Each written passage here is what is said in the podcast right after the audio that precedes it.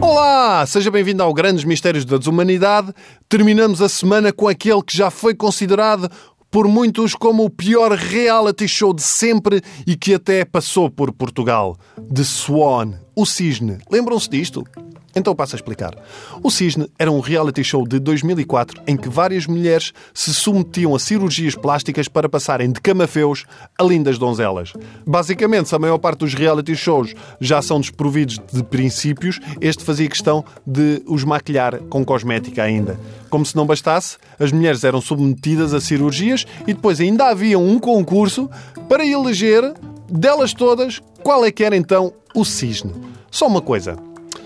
Quem devia ganhar o prémio não deviam ser realmente os médicos? Então não foram eles que tiveram o trabalho todo? Para além disso, ainda deviam ter em conta vários fatores, porque ganhava a mais bonita e diziam assim: Ai, a Claire é muito mais bonita do que a Susan. E o médico tinha que dizer: Sim, mas vocês viram como é que era a Susan antes das operações, o trabalho que eu tive? Cada uma das concorrentes sofria uma série de intervenções acompanhadas por uma equipa de reportagem. Aquilo era cirurgias à barriga, aos seios, ao nariz, maçãs do rosto, orelhas, epá, tudo. Eu lembro de ver o programa e mulheres que não eram particularmente bonitas, ficavam todas gostosonas. E depois chegava o momento, não é? Em que o marido as via e o marido era um gordo feio e eu só pensava, ah, este gajo está tramado.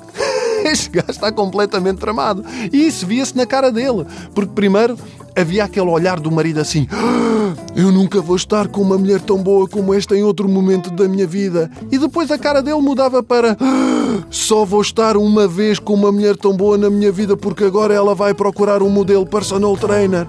E se calhar, e muito bem, vocês estão a ouvir isto e a pensar: isso é completamente misógino, Raminhos. As pessoas não mudam por dentro e o interior é que conta. Sim, mas pensem lá uma coisa: uma pessoa que participa num reality show destes, o interior também não deve estar assim grande coisa, pois não? E sabem o melhor?